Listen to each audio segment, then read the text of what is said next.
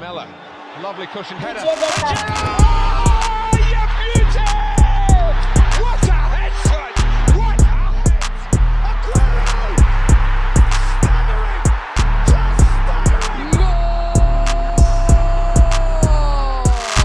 Everybody is a pro. Hallo Leute, hier sind wir wieder, Everybody's a Pro, der Podcast eures Vertrauens, der Podcast von 11 Team Sports.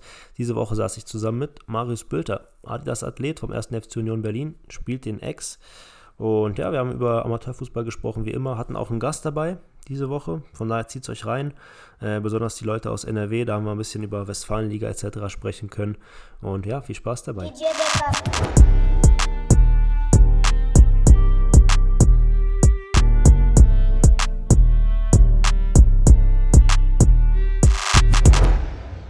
Herzlich willkommen hier bei Everybody's a Pro. Freue mich, zur nächsten Folge jemanden ganz Besonderes begrüßen zu dürfen, nämlich Marius Bülter.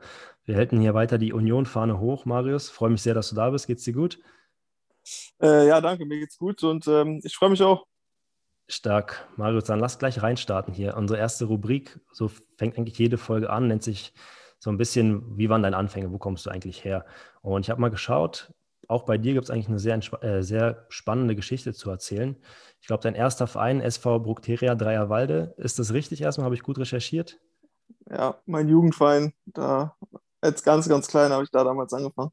Geil, was, bis was für einem Alter hast du da gekickt bei den Kollegen? Ich, ich glaube, ähm, bis zu vier, also zu U14 hin bin ich damals nach Münster gegangen. Also es waren schon, es waren ein paar Jahre. Ich, Wie Okay. viele Jahre das genau waren, weiß ich gar nicht. Okay, aber hast du noch einen Draht so ein bisschen zum Amateurfußball heute, auch vielleicht noch zu dem Verein? Das finde ich immer ganz spannend. Ähm, zu dem Verein leider nicht mehr so, weil ja, ich da schon relativ früh weggegangen bin und dann auch nicht mehr so meine Freunde unbedingt da in meinem, in dem Ort habe. Und deswegen ist es ein bisschen abgebrochen, aber so generell zum Amateurfußball ja, habe ich ja, vor allem durch meine Freunde ähm, ja, schon, schon noch viel Kontakt. Hast du ein paar Freunde, die dann auch kicken, wirklich so an der Basis, sage ich mal, Kreisliga, Bezirksliga, irgendwo da? Ja, ja, Ja. wirklich habe ich echt ein paar Freunde, die es machen und können ja leider momentan nicht, nicht spielen, aber ähm, früher hat man da schon mal ein Spiel zugeguckt oder so. Also es es ist schon ganz, ist schon manchmal ganz lustig. Sehr geil. Es hat bis jetzt wirklich, glaube ich, auch jeder gesagt, dass er irgendwie auch noch bekannt in seinem Umfeld hat, jeder Gast hier bei uns und auch gerne mal zugucken geht. Es freut mich immer wieder, das zu hören. So. Wurdest du auch mal erkannt oder wurdest du auch mal erkannt irgendwie auf dem Platz und ein paar Autogramme? Ähm, so? Ja, also ich bin ja jetzt noch nicht so lange so hoch oben dabei und ähm, ja, lange Zeit davon war ja jetzt auch sogar Corona-Zeit. Ähm, also es ist schon mal vorgekommen, aber jetzt nicht so extrem. Okay, nice. Dann vielleicht noch mal so ein bisschen zu deinem Werdegang. Du hast jetzt bis zur U19, glaube ich, bei Preußen Münster gekickt und dann bist du noch mal gewechselt in der U19. Kannst du uns da noch mal ein bisschen was zu erzählen, wie es zu dem Schritt kam? Ähm, ja, das war damals, ähm, wurde mir dann wirklich bei Preußen in der U19 gesagt, dass es für mich nicht mehr weitergeht, dass äh, ja, ich äh, ja, den Verein verlassen muss. Das war natürlich im ersten Moment erstmal für mich ein Schock, weil ja, man hat natürlich irgendwo gesagt, dann, dann ja, ist der große Traum vom Profifußball vielleicht vorbei und äh, dann bin ich damals zu mir ja, ra- zu Rhein gegangen. Das, da war ich damals auf der Schule in der Stadt und ähm, kannte Leute, die da gespielt haben und es war damals auch eine Liga unter Bundesliga oder unter U19 Bundesliga und dann ja, bin ich da damals hingegangen. Das ist schon krass, weil das ist jetzt wirklich, glaube ich, was, was nicht jeder Profi erlebt hat, so ein Rückschlag, auch auf so einem oder in so einem fortgeschrittenen Alter, war dann für dich wahrscheinlich so eine Welt, die zusammengebrochen ist, war dann für dich auch vorbei, so okay, mit Profifußball wird es nichts mehr oder wie war da so ein bisschen dein, deine Stimmung im Kopf?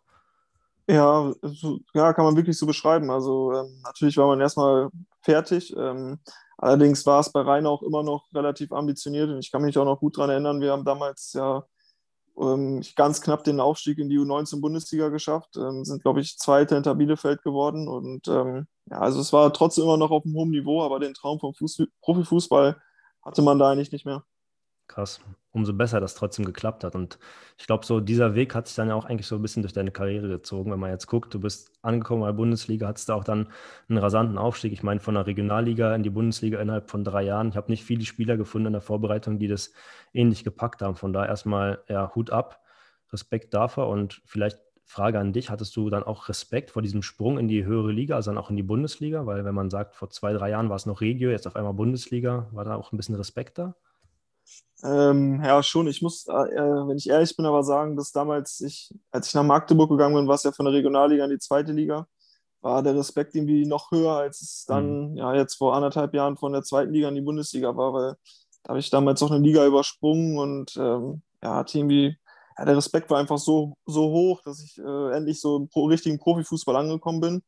Ähm, aber klar, jetzt Bundesliga war auch nochmal äh, so, dass man da schon gehörig Respekt vor der Aufgabe hatte, aber ja, es war irgendwie was anderes, weil man schon, Mhm. ja, ich hatte ja selber dann zum Beispiel schon mit Magdeburg gegen Union gespielt und man hat gemerkt, klar, die sind, die sind besser, aber es ist nicht unmöglich. Ja, sehr interessant. Vor allem du als Offensivspieler. Ich meine, euer Spiel ist geprägt von Dribblings, ja, auch von Aktionen, die von Selbstbewusstsein irgendwie geprägt sind. Musstest du dann dein Spiel so ein bisschen umstellen, jetzt eine Liga höher, weil du dachtest, okay, irgendwie die Tricks, die Aktionen, die ich jetzt auf eine, eine Liga drunter gebracht habe, funktionieren vielleicht nicht mehr? Oder meinst du, okay, ich ziehe einfach meinen Stiefel straight durch?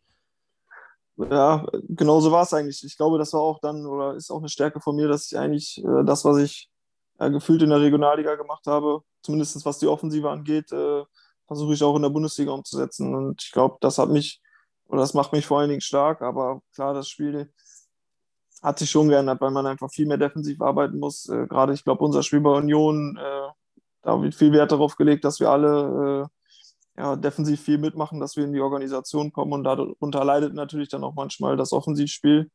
Und ähm, ja, da hat man dann nicht so viele Offensivaktionen, wie man es vielleicht als Offensivspieler gerne hätte. Hm, verstehe ich. Und ich glaube, jetzt, wenn wir so ein bisschen die Brücke zum Amateurfußball bauen, besonders jetzt bei uns, bei mir in der Kreisliga A, hast dann auch immer mal talentierte Jungs, obwohl es dann in Anführungsstrichen nur Kreisliga ist und dann kommst du immer mal wieder so an den Punkt, dass die sich fragen, okay, vielleicht probiere ich doch mal irgendwie zwei Ligen höher in der Landesliga oder so. Dann ist aber echt oftmals so, dann sitzt du da vielleicht auf der Bank oder kämpfst irgendwie um Platz und da, da geht es ja auch nicht mehr um Geld, es ist halt wirklich nur so dieser Wunsch, irgendwie in einer höheren Liga zu spielen. Wenn du jetzt so ein bisschen dir vorstellst, du wärst selbst Amateurfußballer, würdest du eher so in der Kreisliga der Leistungsträger sein wollen oder doch vielleicht in der Landesliga zwei Ligen höher so ein bisschen um Platz fighten wollen? Was wärst du da für ein Typ? Äh, also ich, ich muss sagen, dass ich eigentlich eher der Typ bin, der so ans, ans Maximum gehen will. Also ich wäre wahrscheinlich eher der Spieler, der es in der Landesliga probieren würde. Aber ich kann auch, also ich habe zum Beispiel auch Freunde, die jahrelang Landesliga gespielt haben und äh, irgendwann gesagt haben, ja, ähm, ich habe auch mal Bock in der Kreisliga einfach ein bisschen zu kicken. Wahrscheinlich auch, weil der Aufwand nicht mehr so groß ist, aber ich glaube, es hat beides Vorteile. Ich, ich, also ich stelle es mir auch cool vor, in der Kreisliga einfach ein bisschen zu kicken und dann da vielleicht äh, der Star zu sein. Ist es, ist es. Ja. Kann ich dir aus Erfahrung sagen, ist manchmal, ich glaube, ein bisschen besser auch als der Ruf. Also da hast du wirklich manchmal auch Jungs, die können kicken so.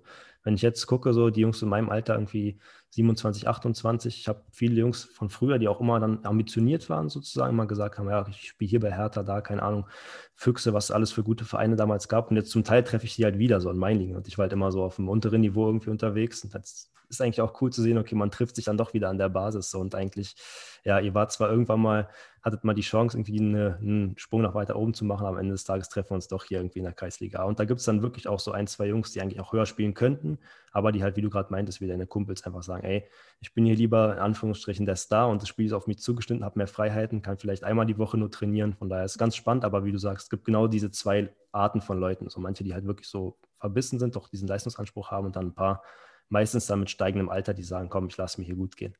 Deswegen Ja. ist sehr, sehr spannend.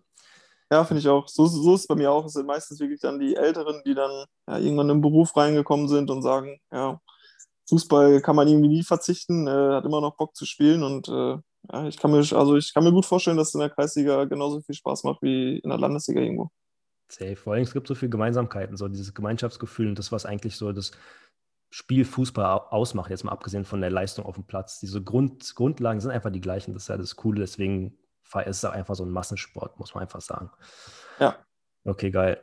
Dann lass uns mal ein bisschen bei, bei einem von deinen ja, wichtigsten Attributen bleiben, der Schnelligkeit. So als ja, Außenspieler natürlich Schnelligkeit ein sehr, sehr wichtiges Attribut, aber ich habe das Gefühl, allgemein dreht sich im Fußball aktuell alles irgendwie um Schnelligkeit. Egal, ob du Innenverteidiger, äh, Innenverteidiger bist, Zentralspieler, jeder guckt irgendwie so auf, auf Schnelligkeit. Glaubst du, das ist heutzutage das wichtigste Attribut im Fußball?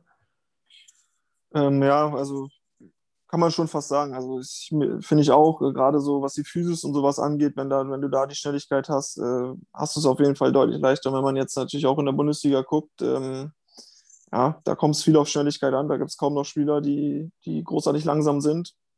Das Ja. sind meistens die schnellen Spieler, die für Furore sorgen und äh, ja, vielleicht bei den Top-Mannschaften spielen.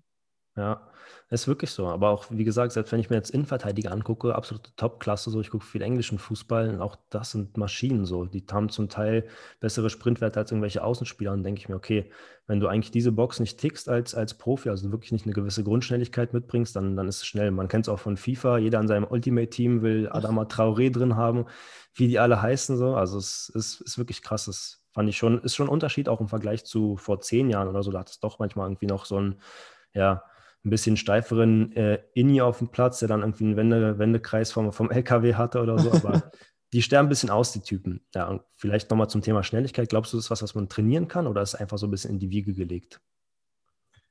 Ähm, ja, ich glaube beides so ein bisschen. Natürlich, ich glaube hauptsächlich ist es schon so, dass du das in die Wiege gelegt bekommst, aber ich glaube, man kann es auch trainieren. Bei mir war es zum Beispiel damals so, äh, in der Jugend so 15, 16, 17 war ich eigentlich, äh, also ich war eigentlich ein langsamer Spieler und erst so mit der U19, als ich angefangen habe zu wachsen, groß zu werden und dann auch angefangen habe, ein bisschen was für die Schnelligkeit zu machen, also zu trainieren, äh, bin ich erst schnell geworden. Also ich glaube schon, dass man, dass man daran arbeiten kann.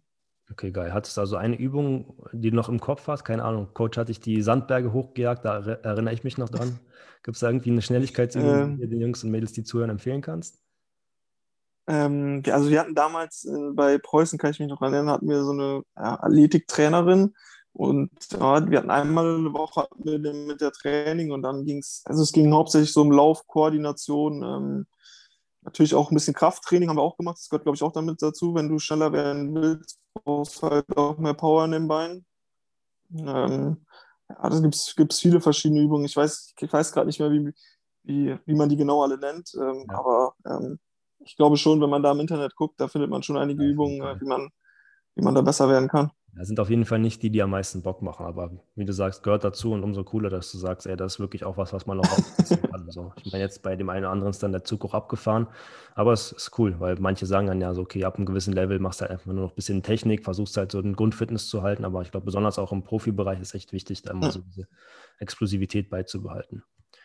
Okay, top. Du hast gerade auch angesprochen, so ein bisschen. Ja, das glaube ich auch, ja so ein bisschen die Personen, die halt auch um so einen Fußballverein oder in so einem Fußballverein auch angestellt sind, involviert sind. So, ihr habt Physiotherapeuten, Betreuer, Trainer etc. Ich will mal über eine Gruppe Leute sprechen, die so ein bisschen in der öffentlichen Debatte unterrepräsentiert sind, nämlich die Betreuer. So, bei uns sind so ein bisschen die guten Seelen der Mannschaften auf unserem Niveau. Also die Jungs, die wirklich die Trikots waschen oder Frauen oder Männer.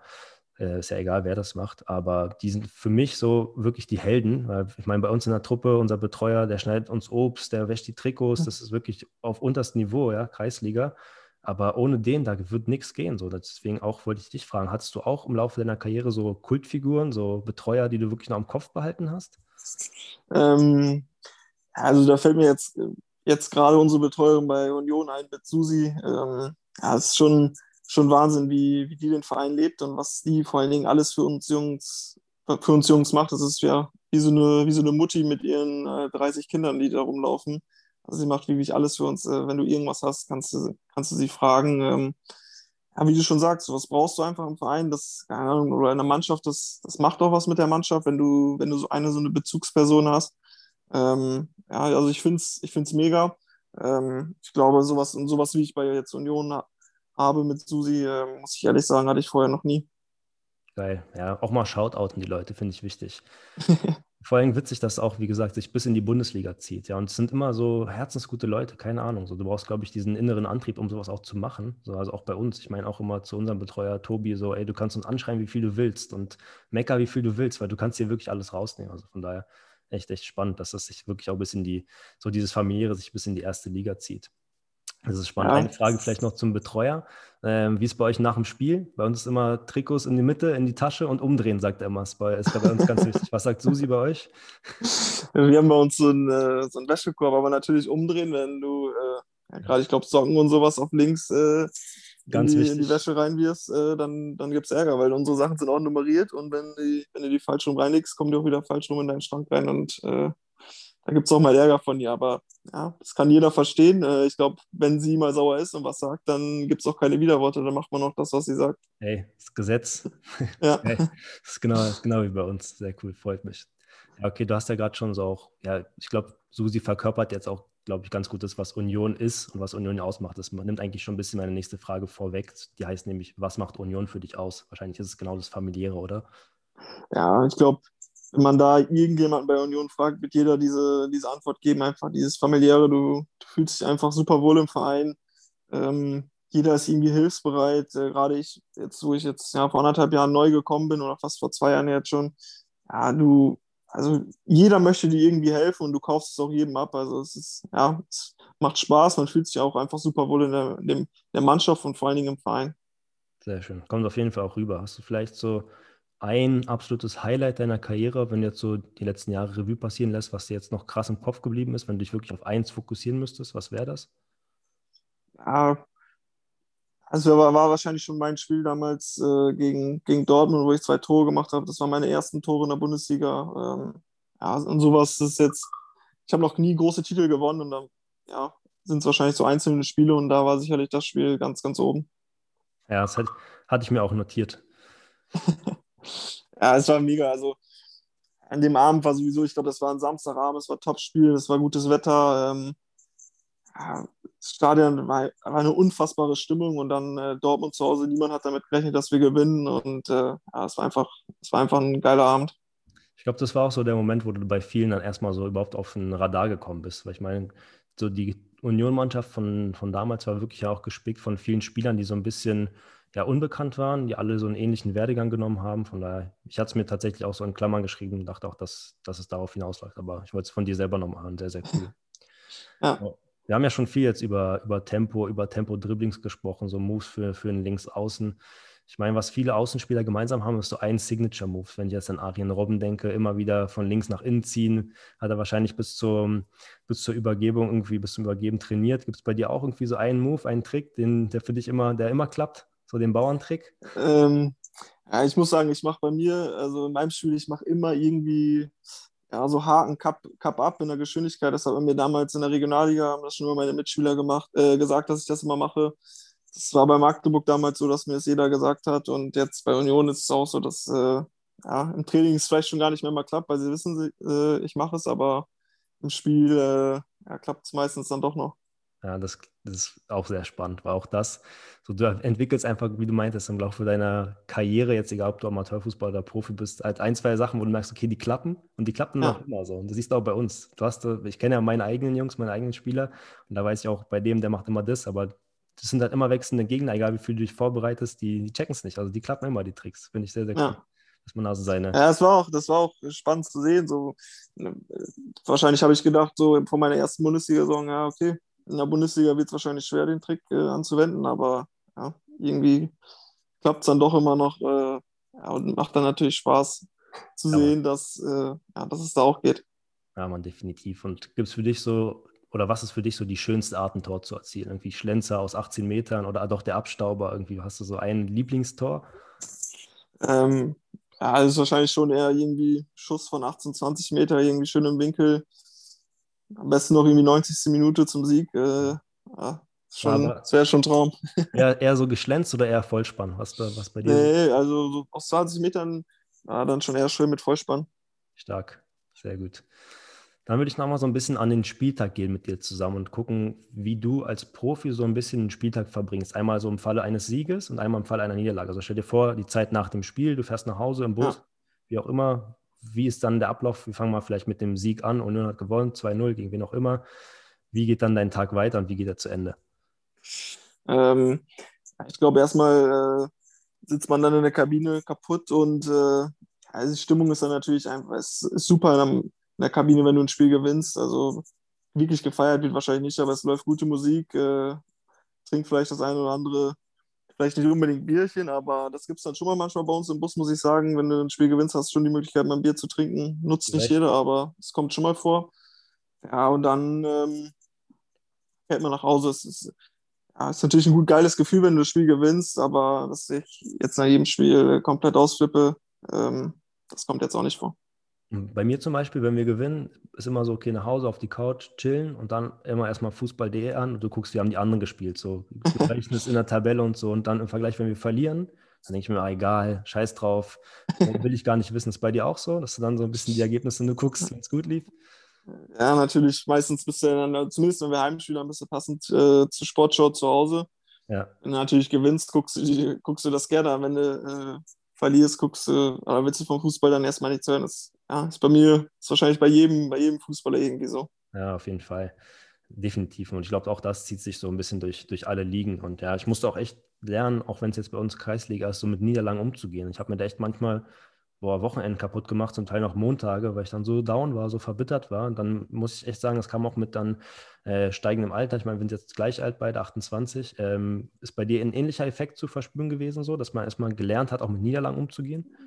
Ähm, ja, also ich, da fällt mir jetzt gerade auch das Jahr, äh, wo ich in Magdeburg gespielt habe, wo wir auch lange gegen Abstieg gespielt haben und ähm, ja, da, wo es dann auch schon um viel ging. Ich wusste ja am Ende auch nicht, äh, konnte, zum Glück konnte ich den Verein wechseln, aber ich hatte ja auch immer das im Kopf, dass ich absteige und dann will dritte Liga spiele. Ähm, da warst du natürlich auch fertig und äh, ja, hat die Schnauze irgendwo voll, wenn du ein Spiel verloren hast, vor allen Dingen, wenn du es irgendwie auch noch unglücklich verloren hast oder so. Da ist mir auch schon immer schwer gefallen, mit den Niederlagen umzugehen. Aber es ist jetzt auch, auch besser geworden. Ich glaube, es liegt aber auch daran, weil wir mit Union immer gut stehen und man ja, vielleicht auch mal eine Niederlage besser verkraften kann als äh, ja, der Situation, die wir damals in Magdeburg hatten. Ja, das ist ja krass. Das, das ist zum Beispiel was, wo, was, das kann ich natürlich überhaupt nicht nachvollziehen, einfach wenn du wirklich weißt, okay, da hängen jetzt auch Existenzen dran, wenn du absteigst vielleicht oder so. Da sind Leute so, du spielst eigentlich für deren Job so ein bisschen. Das, was für ein Druck, ey. Will ich mir gar nicht vorstellen, was da auch so in den Beinen abgeht, wenn ich mir denke, was wir schon für zittrige Füße haben, wenn es einfach nur um ein paar Punkte geht. So, krass. Ja. Auf jeden Fall, dass du ansprichst, ja. Vielleicht bleiben wir so ein bisschen, bisschen beim Spieltag, aber gehen mal ein bisschen mehr ins Arbeitsmaterial. Wir bei 11 Teams Plus natürlich haben starken Fokus auf Footwear. Äh, du bist Adidas-Athlet, dementsprechend spielst du den Adidas X, habe ich gesehen. Was feierst du am meisten an dem Schuh? Ähm, also ich mag es, dass, dass mein Fußballschuh eng ist, leicht und ja, dafür ist der perfekt. Also ich komme super mit ihm klar. Ich spiele jetzt auch, also ich spiele mein ganzes Leben lang schon mit Adidas-Schuhen. Ähm, habe vor dem mal lange Zeit den Nemesis getragen, aber seitdem ich bei Union bin, habe ich den X ausprobiert und ja, ich bin super mit ihm zufrieden. Und deswegen, ja, wechseln werde ich ihn wahrscheinlich auch äh, nicht mehr so schnell wechseln. Sehr gut. Wenn du sagst schon immer Adidas, hattest du früher vielleicht auch so einen F50 dann, war so ein bisschen der Schuh auch meiner Kindheit von Adidas, der war mega. Ja, genau. Ja, ja F50 gab es ja damals noch so F10, F30. Ja, ja. F50. Alles. Bei mir war ja. immer 10, aber manchmal auch zu Jeans auf der Straße. Kandidaten, die dann immer gerockt haben. Ja, ja, also ich kenne es ich damals auch. Ich muss aber ehrlich sagen, dass ich damals, ja gut, da war ich wahrscheinlich noch ein kleiner Junge, da habe ich auch geliebt, so äh, diesen Multinocken damals ja, ja, noch klar. so, mit diesen, diesen Schuh anzuziehen, äh, dann draußen mal zu kicken. Also ähm, ich kenne das auch, von daher kann ich es nachvollziehen. Sehe ich vor mir, feiere ich sehr. Ja. Okay, cool. Ja, hat sich natürlich auch was entwickelt. So, wenn ich mir jetzt die Schuhe angucke, extrem krass, was da an Te Technologie auch verbaut ist, auch vom Style. Ich feiere auch den X sehr, muss ich sagen. Ähm, Schuh natürlich auch am Spieltag so ein bisschen das wichtigste Produkt. Aber besonders auch als, egal ob Profi- oder Amateurfußball, ich glaube, es gibt viele weitere Produkte rund um Spieltag, die extrem wichtig sind. Und äh, auch die Frage stelle ich öfter: so, was ist für dich eigentlich so das neben den Schuhen das zweitwichtigste Produkt am Spieltag? Ist das Tape, keine Ahnung, Underwear? Hast du sowas, was auf jeden Fall in die Sporttasche rein muss? Ähm, ja, es, hat, es war jetzt nichts unbedingt, was ich anziehe. Ich muss sagen, ich habe immer eine, so eine kleine Blackwell mit, mhm. mit der ich mich eigentlich, also seit Jahren vor jedem Spiel so ein bisschen so 10, 15 Minuten einrolle und ähm, ja, mittlerweile kann ich nicht mehr ohne. Also es hilft mir, meine Muskulatur ein bisschen warm zu machen, äh, schützt vor Verletzungen und ähm, deswegen, also ohne die kann ich nicht, die ist immer mit dabei. Sehr cool, sehr, sehr spannend. Also Blackwell hatte ich gar nicht dran gedacht, aber an sich kann man eigentlich auch auf uns übertragen. Das ist ja easy gemacht. Gibt es auch bei uns im Shop, by the way. ähm, lass vielleicht nochmal so ein bisschen bei Ausstattung um, um Spieltag bleiben. Und bei Union, jetzt habt ihr, ich finde, drei geile Trikots dieses Jahr: Home, Away und Third. Äh, hast du einen Favoriten aus den dreien? Also, ich, ich mag das, das Weiße am liebsten. Ich finde, es mhm. sieht am geilsten aus mit diesem Grau dabei. Ja. Tragen wir leider nur nicht so oft, weil ja, ja. oft in Rot spielen. Zu Hause ist klar, dass wir in Rot spielen, aber auswärts auch oft in Rot. Aber also ich feiere das, das Weiße am meisten. Cool. Ja, ich meine, es sind wirklich auch oft so richtig geile Trikots dabei bei Away on Third, wie du schon meintest, aber trägst dann halt so drei, vier Mal in der Saison vielleicht, lass es fünfmal sein, dann sind die halt weg und schon die nächste, nächste Range an Produkten kommt. Deswegen werden ja auch immer mehr so ein bisschen zu Style-Objekten. Man sieht ja auch mal im, im, ja, im Sommer als T-Shirt irgendwie getragen, finde ich, finde ich ganz nice. Deswegen cool, dass du sagst, das Weiße feiere ich auch sehr. Ja, also ich finde es ja, auch am besten. Top.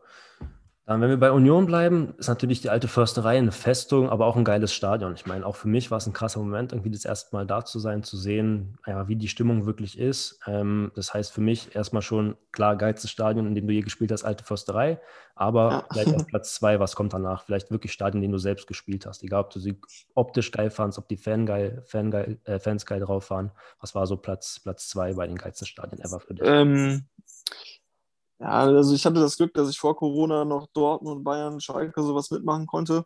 Aber wenn ich jetzt wirklich so, was mir noch so am geilsten gefallen hat, muss ich echt sagen, dass es damals Magdeburg Heimspiele, ähm, muss ich sagen, ja, das ist auch schon Hammer. Also die Fans da sind, sind auch Wahnsinn. Ähm, ist ähnlich wie bei Union, das ganze Stadion singt mit. Ähm, auch einfach eine, eine krasse Stimmung und äh, die Fanbase da ähnlich wie, mir, ähnlich wie bei Union ist. Also ich glaube, in dem Stadion muss man auch mal gewesen sein, wenn es voll ist.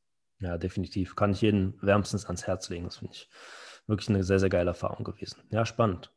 Okay, dann vielleicht nochmal zu guter Letzt ein kleiner Break. Ähm, ich bin jetzt nochmal bei Trainern so. Hättest du vielleicht später mal oder kannst du dir vorstellen, irgendwann mal später als Coach zu arbeiten, egal ob Jugend oder Erwachsene? Ist das für dich so ein, so ein Traumziel irgendwann mal?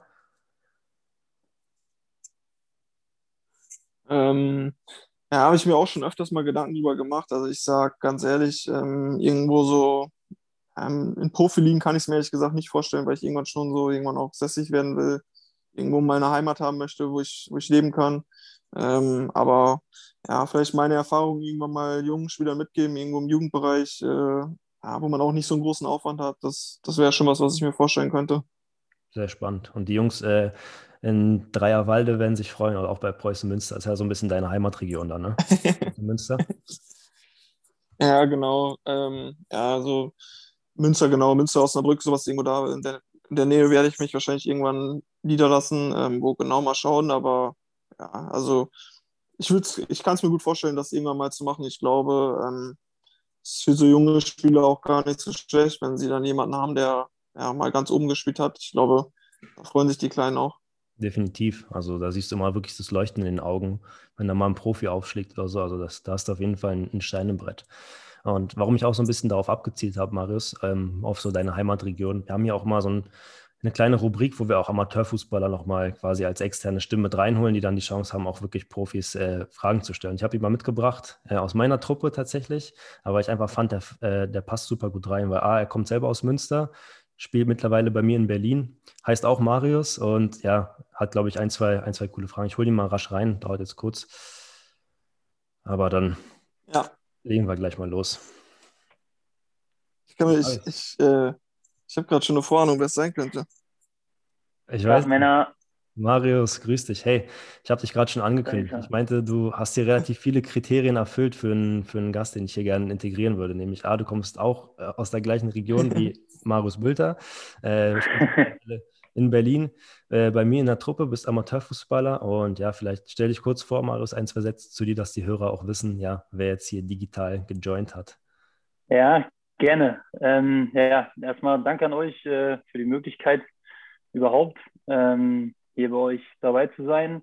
Ähm, ich denke nicht selbstverständlich, dass man äh, ja, so ein Profi vom Bolzplatz mal eben so ungefiltert ein paar Fragen stellen kann.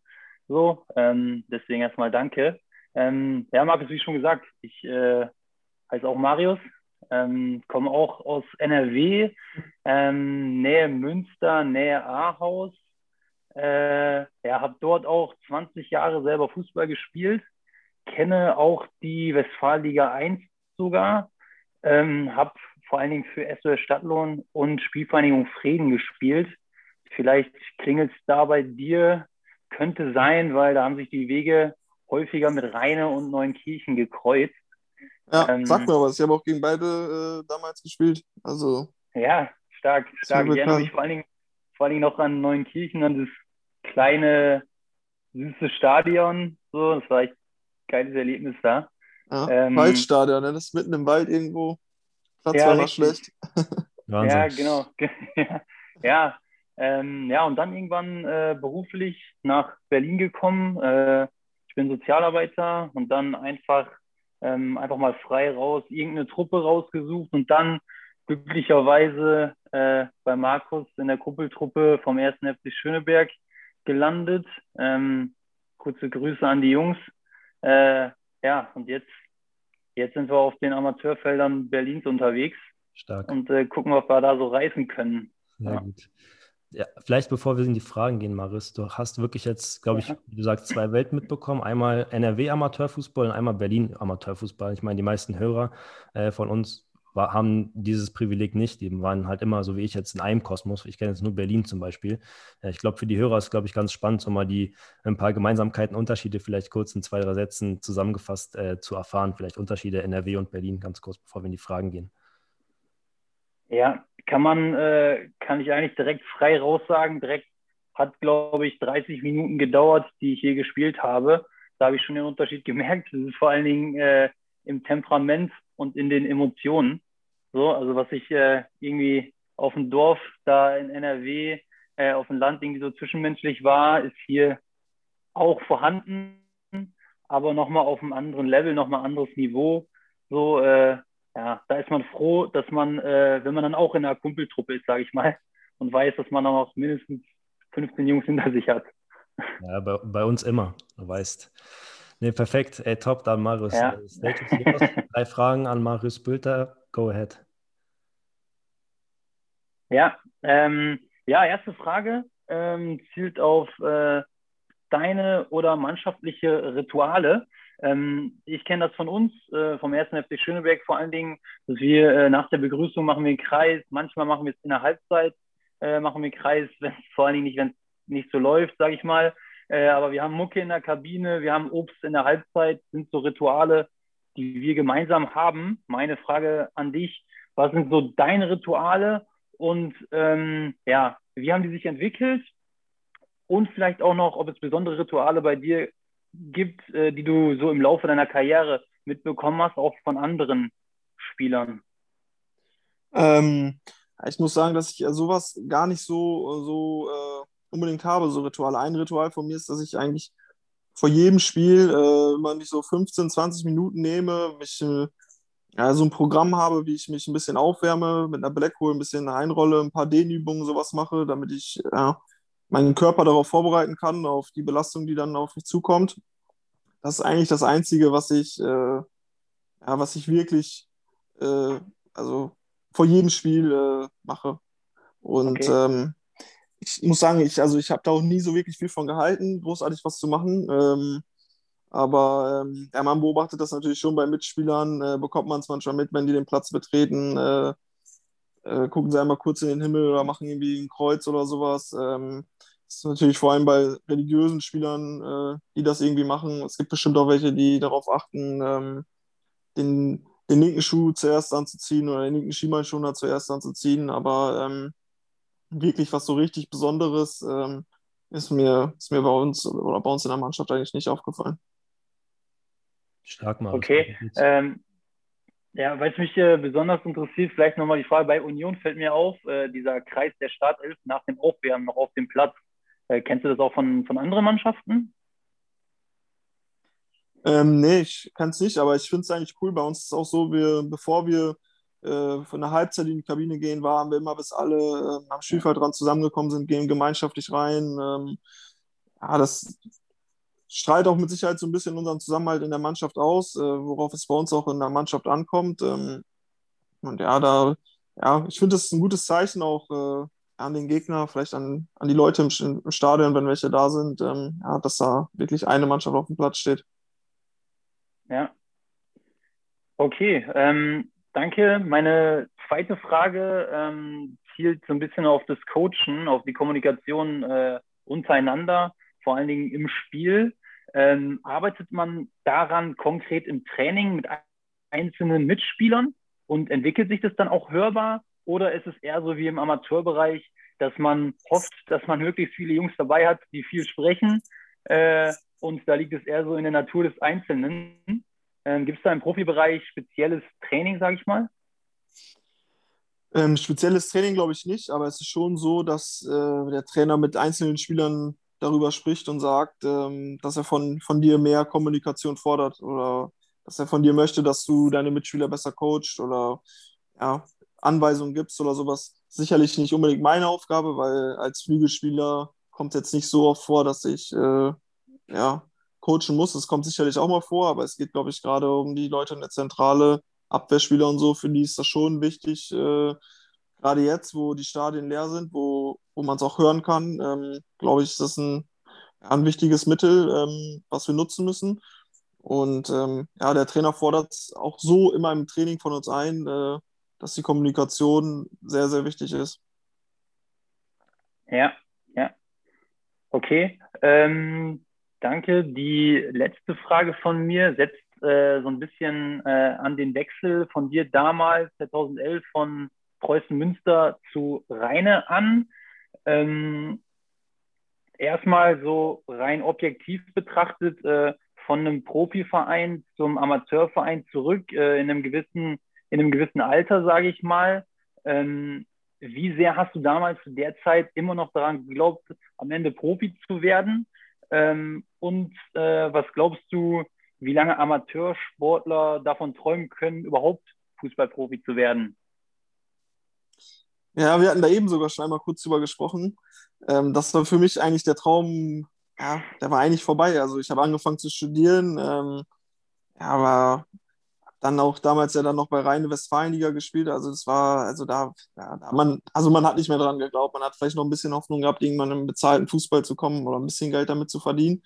Aber dass ich irgendwie in die Bundesliga komme, ja, der, also das habe also hab ich wirklich nicht geträumt, dass, wie das dann natürlich jetzt auch alles lief in den letzten Jahren, ist ja eigentlich, ja, ich sag, so oft kommt es nicht vor. Ich kann mir jetzt auch, ich glaube, der, der Weidern von Hannover ist noch so ein Beispiel, bei dem es eh nicht geklappt hat.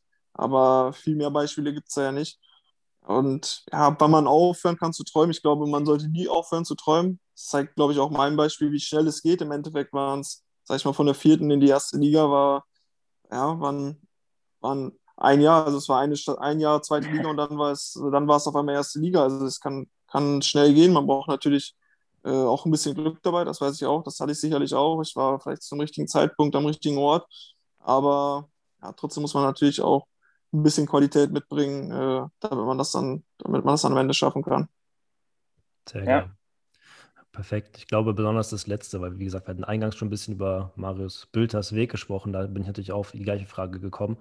Und was du jetzt noch hinzugefügt hast, war so ein bisschen dieses Träumen, weil es gibt, wie Marius gerade auch gesagt hatte, so ein paar, paar Beispiele, die es dann irgendwie auch nochmal geschafft haben über Umwege, aber die kannst du ja gefühlt eine Hand abzählen. Also eigentlich, glaube ich, ist dann wirklich irgendwann so, wenn du 17, 18, 19 nicht irgendwie beim, beim guten Club bist, ja, mit Bundesliga- oder Zweitliga-Perspektive, dann wird es wirklich schwer und dann ist, glaube ich, so ein bisschen auch in der öffentlichen Debatte dieser Diskurs über Jungs, die es dann nicht schaffen, irgendwie, die werden ja gar nicht thematisiert. Ich meine, die haben dann ihr ganzes Leben bis 18, 19 auf den Fußball ausgerichtet und dann auf einmal geht es irgendwie, ja, nicht bergab, aber die stehen halt auf einmal so ein bisschen vor dem Nichts, weil sie sich irgendwie neu orientieren müssen und die landen dann halt, ja, vielleicht in der Regio oder irgendwo ein bisschen weiter drunter und dann, ja, ist schon, schon ein krasser Moment für so einen 19- oder 20-Jährigen, da nochmal sein Leben aufzustellen. Aber ja, Marius Wipping, vielen Dank. Hoffe, hat dir Spaß gemacht. Ähm, drei Fragen äh, an Prof. Ja, danke euch. Ähm, danke für, dein, für deinen Insights hier. Fand ich sehr, sehr spannend. Und ja, bleibt gesund. Ich hoffe, wir sehen uns bald auf dem Platz wieder. Ich mache mit Marius noch kurz weiter. Von daher, bis bald hoffentlich, Marius Wipping. Danke euch, Männer. Haut rein. Stark. Ciao. Ciao. Ja, Marius, ich glaube, wir haben auch schon wirklich viel thematisiert. Ich wollte noch zu guter Letzt ein kleines Format mit dir durchrocken und zwar so ein bisschen äh, unsere Matchday-Playlist, die eigentlich immer Folge pro Folge wächst, äh, Folge für Folge wächst. Wir hatten jetzt schon zwei, drei Unionsspiele auch mal hier drin. Das heißt, wir wissen schon, was bei euch in der Kabine läuft. Aber du hast jetzt quasi noch die Chance, einen Song draufzusetzen, der für dich an Spieltag wichtig ist. Egal ob Motivationssong, egal ob irgendwie nach dem Spiel für die Stimmung im Auto zum Grölen. Aber vielleicht hast du irgendwie ein Lieblingslied, wo du sagst, komm, der kann auch hier in den äh, Amateurkabinen der Republik laufen, wenn die Jungs dann hoffentlich unsere Playlist abfeuern. Ähm, ja, ich muss sagen, dass ich äh, so vorm Spiel bin ich eigentlich gar nicht so der Typ, der unbedingt Musik braucht, um sich irgendwie motivieren zu können. Ich bin wahrscheinlich eher so einer, der dann nach dem, nach dem Sieg oder sowas äh, irgendeinen Schlager, den er mitsingen kann. Sehr gut. Ähm, mal kurz überlegen. muss ich mal kurz überlegen. Ich finde, ähm, dadurch, dass ich auch ein paar Mal mit damals noch mit Rüdinghausen äh, nach Mallorca geflogen yes. bin, äh, finde ich endlich wieder Malle. Finde ich ganz gut. Jawohl, jawohl. Jetzt äh. ich eigentlich abmoderieren, aber ich muss jetzt noch auf die, auf die Malle. auf die, auf die Malle-Vorlage ein bisschen mit drauf. Das ist auch geil. Und das ist auch was, was einfach fehlt. Wir haben es noch nie geschafft nach Malle mit den Jungs, aber wir hatten jetzt schon mal so ein, zwei Trainingslager, irgendwie auch Kino im Berliner Umland oder so. Aber, Ja. aber das, da gibt es schon wenig Sachen, die geiler sind. Das letzte war jetzt im letzten Sommer und das wirklich so dieses Klassenfahrt-Feeling dann als Erwachsener trotzdem nochmal zu haben, unbezahlbar. Also war, war das geilste, geilste seit lang. Äh, war, war wahrscheinlich bei euch damals ähnlich auch auf Malefahrt, oder? Ja, also es war, es war eigentlich jedes Jahr ein Highlight. Also es, auch wenn es Ende der Saison ist, viele bleiben ja trotzdem dann nochmal für die, bleiben ja trotzdem auch in der nächsten Saison da. Das finde ich schweißt immer noch die Mannschaft nochmal richtig zusammen. Ähm, und ja, es ist einfach ein geiles Erlebnis, die zwei, drei Tage nochmal mit den Jungs, ja, die Saison zu feiern, die man ja gefühlt ein Jahr lang jeden Tag gesehen hat. Ähm, ja, das gehört, gehört schon irgendwie dazu. Ja, Mann, das ist auf jeden Fall ein bisschen Nostalgie, die nochmal kickt hier zum Ende. Und ich glaube, das ist auch ein, ein schöner Schlusspunkt. Also in der Hoffnung, äh, Malle 2022, wir sind dabei, würde ich sagen, haben wir gut gemacht, äh, gut durchgekommen. Vielen Dank dir, Marius. Äh, viel Erfolg mit Union. Äh, bleib gesund, bleib stabil. Hat mir sehr viel Spaß gemacht. Und ja, von meiner Seite aus alles Gute und hau rein, würde ich sagen. Jo, vielen Dank. Hat echt Spaß gemacht. Danke.